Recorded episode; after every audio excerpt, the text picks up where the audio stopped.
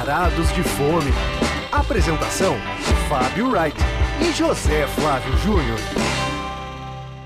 Ah, que delícia, cara! E aí, Zé Flávio, edição 60 do Varados de Fome entrando no ar.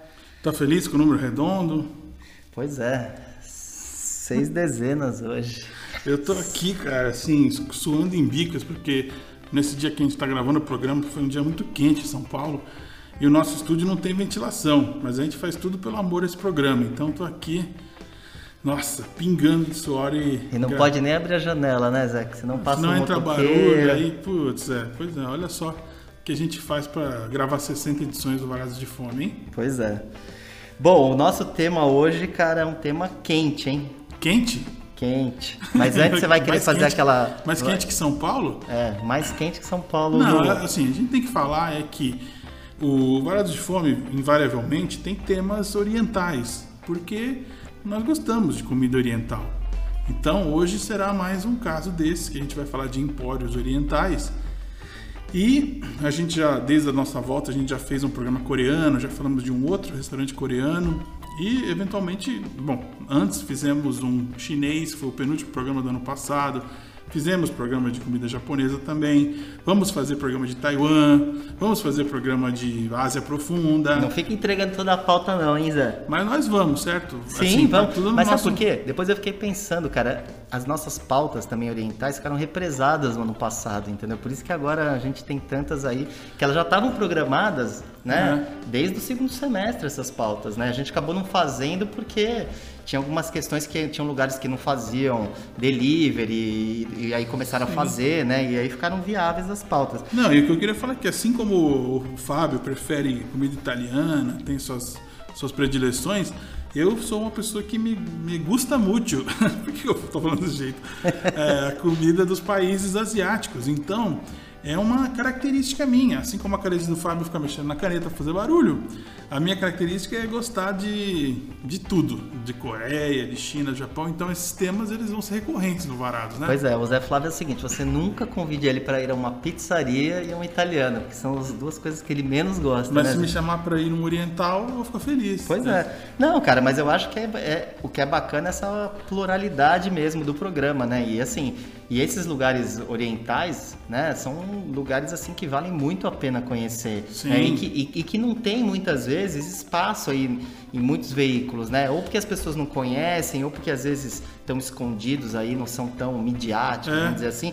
Então traz E também o que a gente pensou nesse momento que a pandemia ainda não cessou e que tem muitos restaurantes ainda fechados e o governo indo e voltando com ideias de fechar o restaurante, a prefeitura também. Vamos falar de empórios que, pessoa, que seguem abertos, né? Os- Os supermercados, os lugares que vendem comida seguem abertos, que a pessoa pode ir lá comprar e fazer comida em casa. Então achei que era uma boa hora para a gente falar de empórios orientais a gente tem um gancho, porque um empório bem oriental abriu num bairro nada oriental.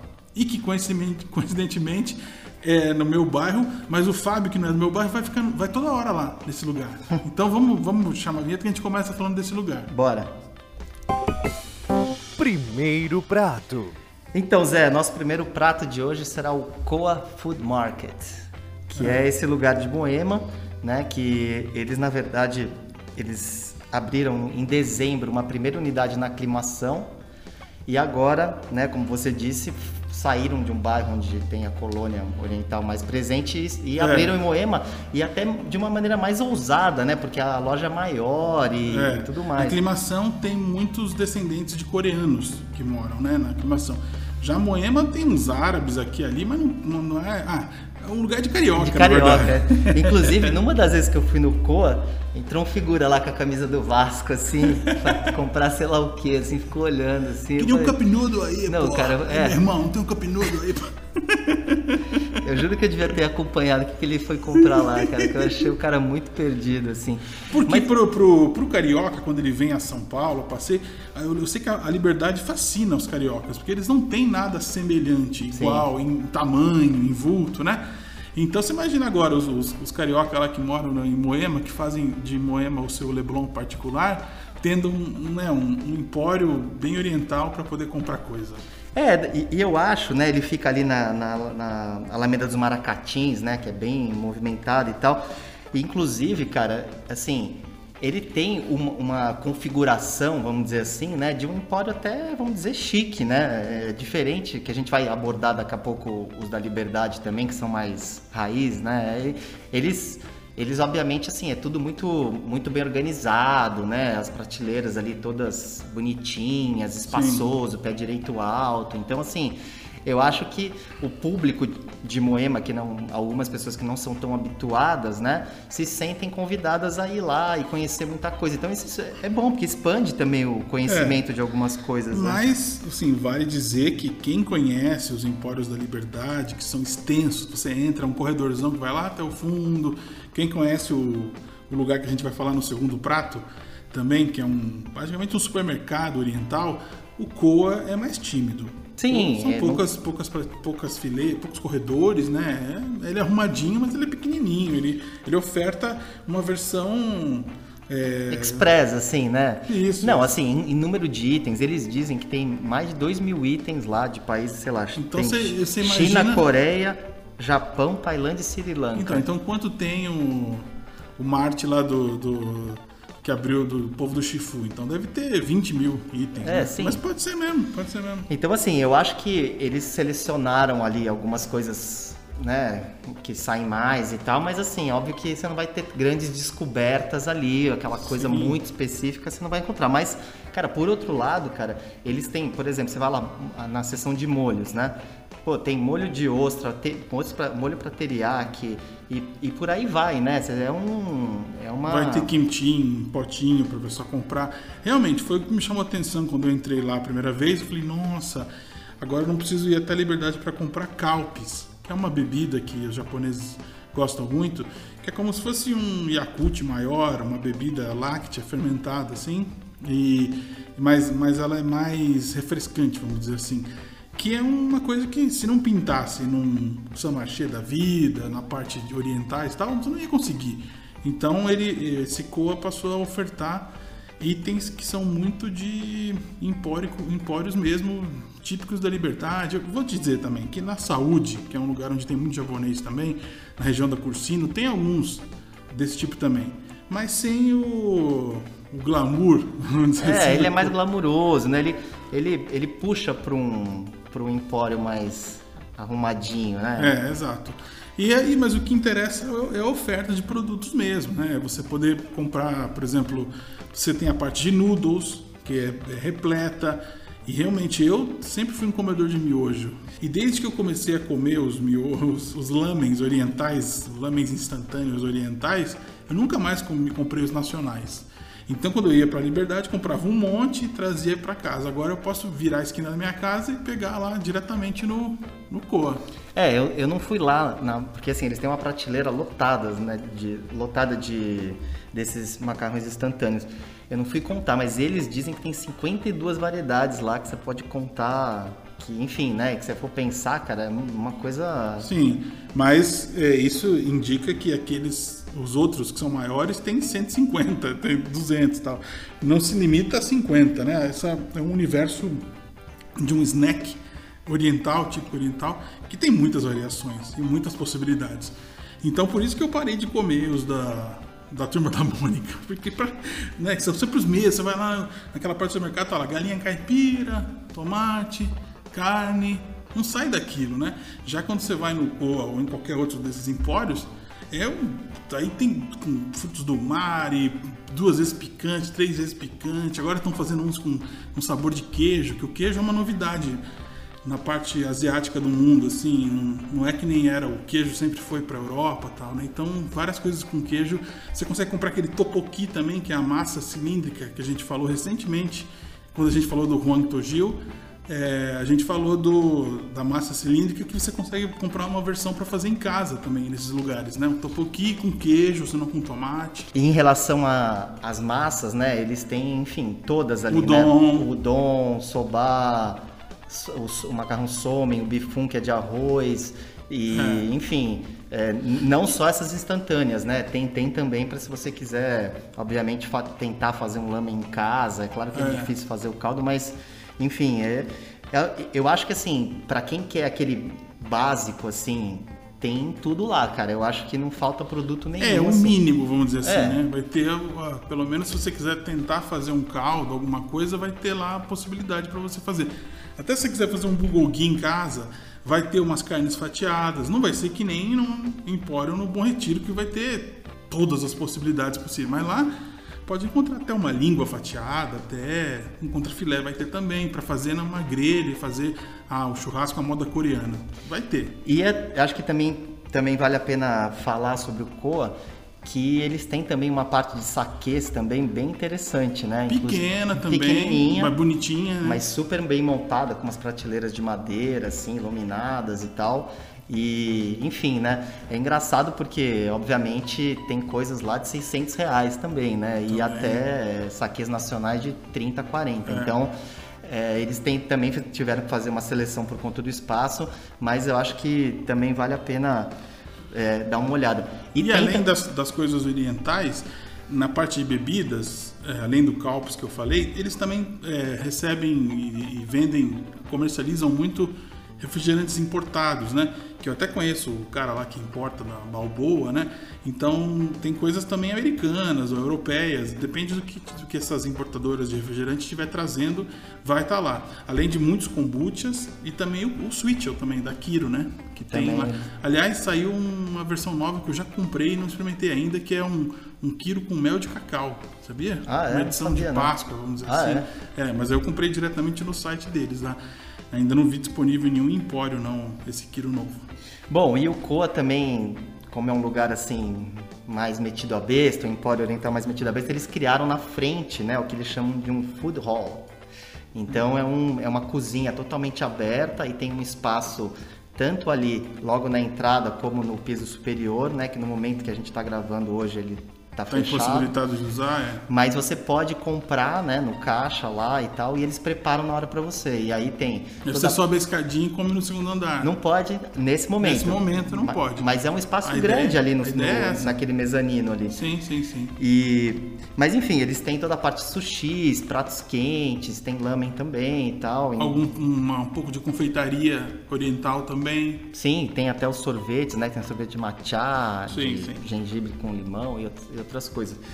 Mas enfim, é um, é um lugar interessante que, que eu acho que vale o registro, principalmente por onde ele está instalado. E quando o Fábio fizer o desafio do lamen picante, a gente vai fazer um vídeo para disponibilizar aí.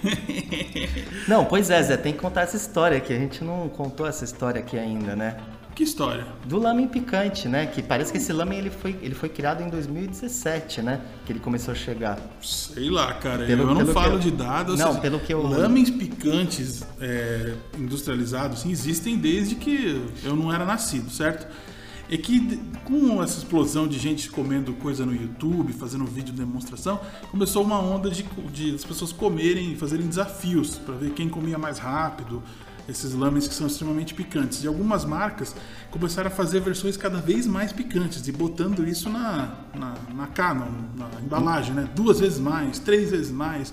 E isso para estimular realmente esses influencers daí a fazer esses vídeos que muitos deles as pessoas passam mal comendo, porque é com um nível Scoville de pimenta lá em cima mesmo, não é para principiante não.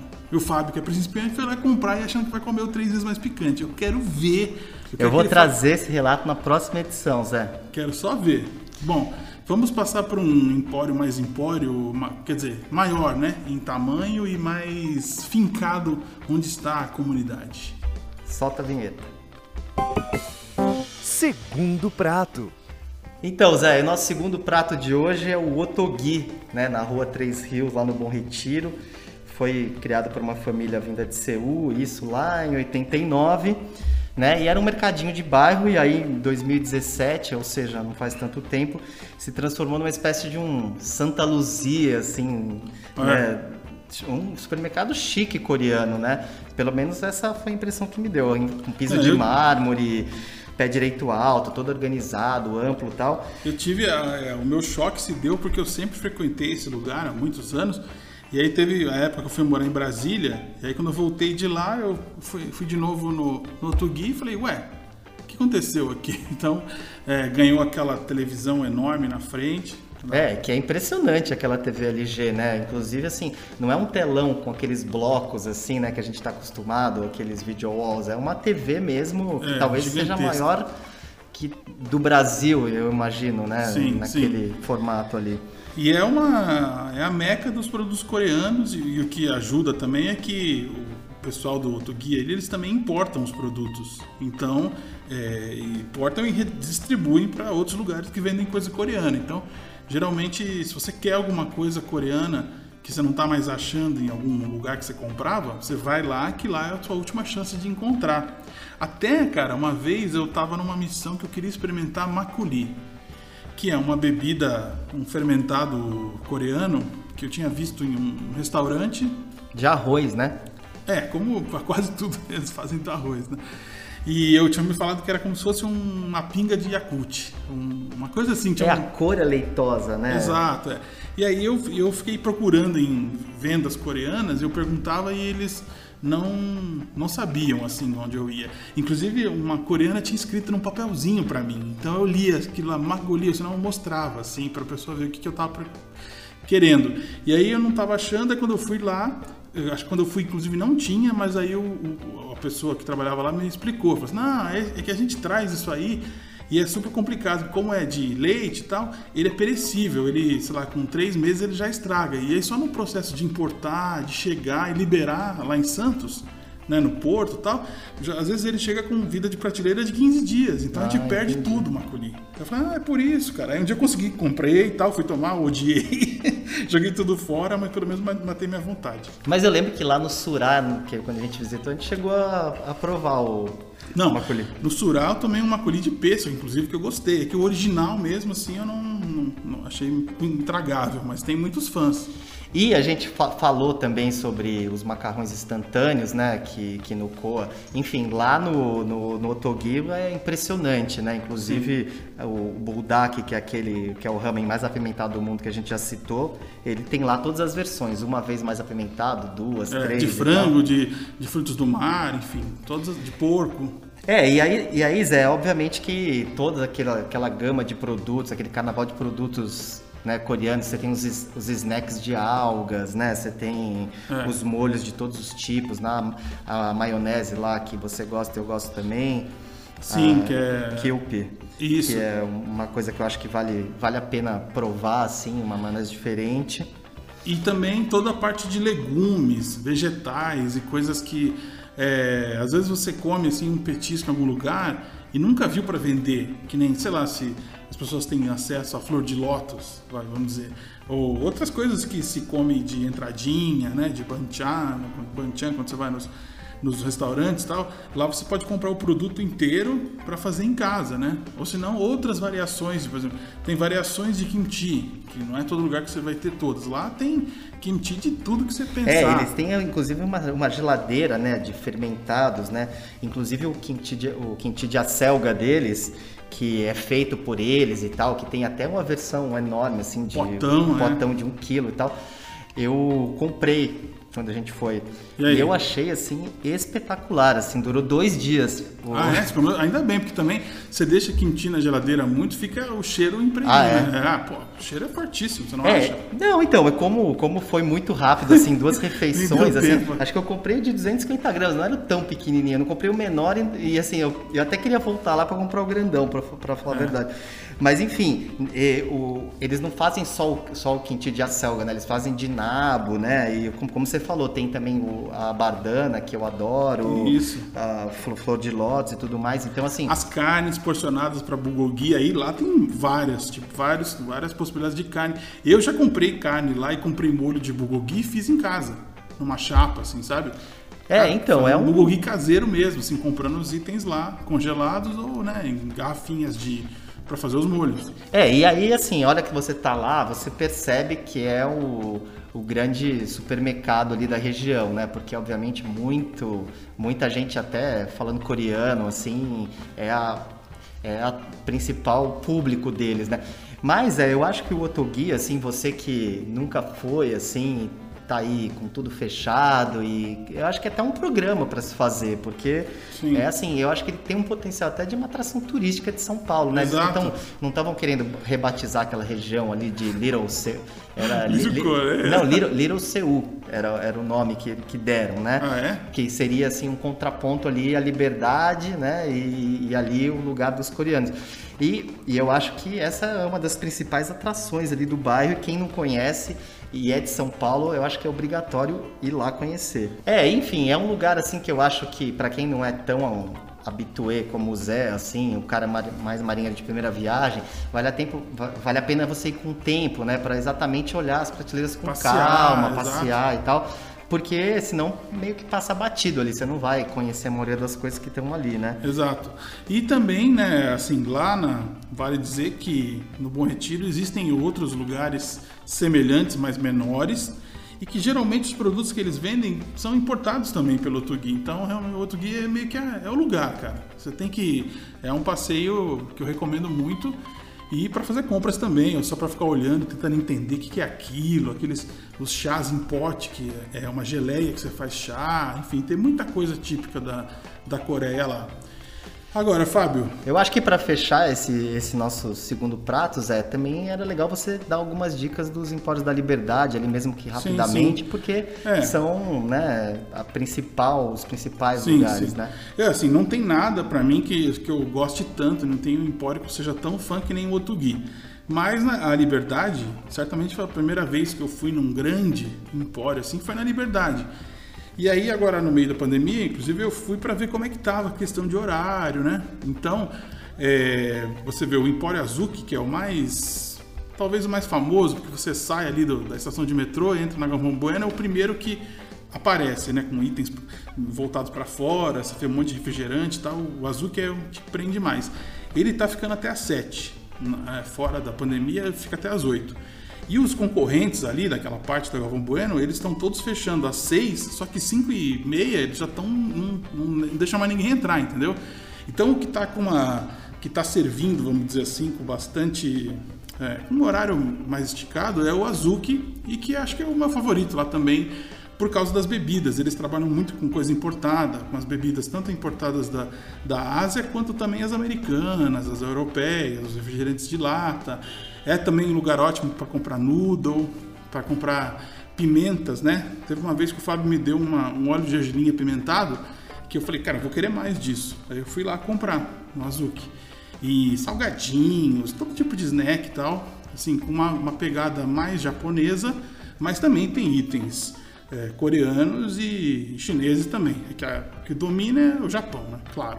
Então, vou- vamos dizer assim, desse lado da, da Galvão Bueno ali, da, saindo do metrô tal, entrando ali, pra- o lado da Rua dos Estudantes, né? Vamos dizer assim. Eu indicaria é, o Azuki, né? Por causa até pelo horário. E aí do outro lado, que também, do outro lado da Rua dos Estudantes, assim, onde, já, onde você sai do metrô e tá naquela praça ali onde tem o McDonald's Sim, com, sim. com nomes e, com, com os ideogramas ali e tal, japoneses, eu indicaria o Meishin, que é um outro lugar com muita variedade e aí com mais itens chineses ainda. Se você quiser refrigerantes de lixia que estão rolando agora em São Paulo, de tangerina e tal, é, lá é o lugar onde você vai encontrar. Vina eu queria um vinagre para temperar pastel de nirá, que é um vinagre escuro que no- na China eles têm. Lá eu consegui um preço barato, inclusive 15 reais você consegue um, um vinagre chinês original, muito bom e muito potente, né? E mais uma vez, noodles, é, itens para casa, de sabe coisa de, de tanto de prato, cumbuca, enfim, coisas para e É, tem que tudo. fazer em casa, tem que fazer o mise-en-scène direitinho, né? Sim. E aí a curiosidade é que na frente desse mês sim abriu o empório do pessoal do Chifu. Chifu, Fábio, você já foi lá? Sim, sim. Eu te levei no Chifu. foi lá. E- e- esse lugar eu tô bem curioso para conhecer, inclusive, esse empório. É, o- vamos dizer assim que esse empório do pessoal do Chifu é como se fosse o Otugi da, da Liberdade. Ser- é o grande lugar chinês. É, nessa última vez que eu. A única, eu só fui uma vez lá porque ele abriu recentemente, né? E é um lugar para você comprar, por exemplo, o Red Bull chinês. Você vê que na Ah, China tem um Red Bull assim que a lata é dourada, a latinha é menor e mais gordinha assim, e ele é mais doce ainda do que o Red Bull que a gente conhece, sabia? Ele é menos ácido. Ah, é? Engraçado isso, é. Muito, é um lugar para comprar bebidas também alcoólicas, é, drinks, aquelas coisas que já, já vem misturadas na garrafa, né? drinks envasados, assim e toda sorte de produtos chineses também. É o pessoal que eles dominam aquela área ali, o povo do Shifu, que é um restaurante que, na verdade, eles queriam batizar de seafood, aí falaram errado pro cara da placa, e ele botou Shifu. Essa história é muito boa, né? E eles já tinham abertos uma, uma venda deles do lado direito do restaurante. Aí eles fecharam essa do lado direito e agora abriram do lado esquerdo, nessa pegada do supermercado enorme, chama Carmart, coisa assim. E ele brilha, assim, com luzes. Também tá ficando até as 7 da noite. Pô, bacana. Esse é, aí eu quero ir sim. Exato. E é bem do lado do restaurante, ou seja, é naquele pedaço onde tem o Cine Joia, que tá fechado há tanto tempo por causa da pandemia também, sim, né? bem, bem facinho ali, né? Frente à praça, praticamente. É, exato.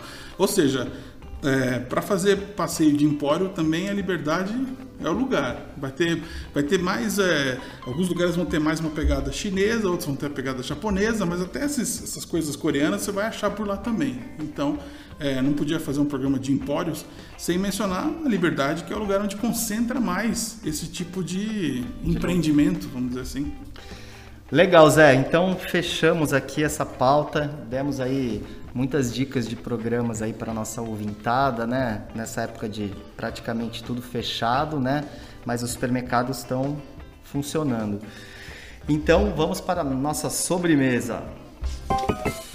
Hora da sobremesa. E aí, Fábio, qual vai ser a sua série?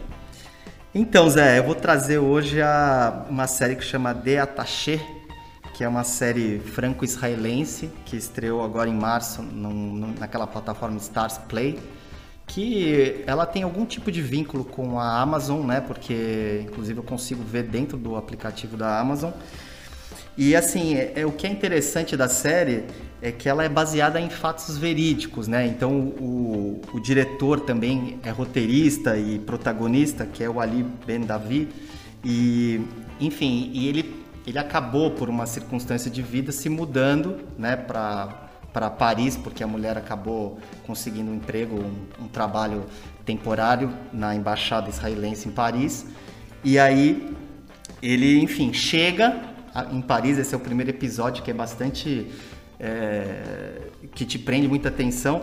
E aí, exatamente na noite em que ele chega, que é feita uma festa de recepção para ele, que ele nem queria e tal, acontecem os atentados de 2015, né, em Paris, que, enfim, né, a história do Bataclan e em todos aqueles restaurantes ali que as pessoas estavam na varanda, que morreram 100, 180 pessoas. Fala um pouco da paranoia que, que aconteceu em Paris, eu até por acaso estive lá logo, é, depois dos, dos atentados e, cara, e realmente assim a cidade ficou muito em pânico, né, em paranoia, né? Então você ia entrar nas lojas, tinha, tinha aquele lance de te revistar, né, vendo se você estava com algum de metal. Então fala, fala um pouco desse desse momento que a cidade viveu e, assim, na verdade, a série, é todo domingo eles soltam dois episódios, então só foram quatro de dez até agora. Então eu acabei assistindo o começo da série, que me interessou bastante. E, assim, cara, de uma certa maneira, é... enfim, é um. É... É, é, mais drama, né, do que obviamente comédia e tal, mas tem uma bossa porque o protagonista é músico, então assim não é de, não é aquela coisa para você ficar é, em lágrimas, entendeu? Ele enfim, é uma maneira também que a gente hoje em dia não, não pode mais viajar, né, para fora, né, só países poucos países nos aceitam, então é. tem todas aquelas cenas nas ruas de Paris e tal, e eu acho que vale, vale a pena. Eu estive lá em Paris depois do atentado do Bataclan, até fui até o Bataclan. Eu fui também. Pois é, mas eu não tive essa impressão de você não, que eles estavam super com segurança e não sei o que revistando. Eu achei que tava mó várzea, mas enfim, impressões. Agora eu vou encerrar o programa com uma música chamada Remember, entre parênteses, Walking in the Sand. Vocês já ouviram essa música por aí, ainda que vocês não conheçam a original, que é das Shangri-Las, um grupo vocal feminino dos anos 60? Porque existem muitos memes que hoje usam aquele oh não, oh não, oh não, não, não, não, não. Aquilo é, é dessa música, entendeu? Só que eu não vou tocar a original. 15 anos depois que ela foi lançada, o Aerosmith, quando estava na pior fase, se desintegrando, estava saindo Joe Perry, que é o guitarrista, eles lançaram um disco A Night in the Ruts, e que a, o primeiro single é, de trabalho desse disco foi uma cover de Remember, Walking in the Sand. Então, é, eu Eu lembrei disso e quis tocar essa. Porque foi a primeira vez que eu ouvi esse Oh No, Oh No, No, no foi quando eu ouvi essa música do Aerosmith lá nos anos 90 e tal, né? Eu nunca podia imaginar que isso depois ia virar um meme. É, quer dizer, a música ia ficar sendo usada em todas as coisas, toda hora, no coisas de Big Brother, em todo lugar você ouve isso, né? Então é uma versão, é uma cover, mas é para vocês, quem não sabe, né, saber que essa música vem pois de é, lá. quando eu vi na pauta a música eu não entendi. Agora o Zé, depois ele me Fiz explicou ligação, fora do né? ar, agora tá É. contando aí a história que é muito boa. Então beleza, gente. Até o próximo programa. Programa 60, então fechamos, é na próxima edição mais novidades aí para vocês. Um abraço.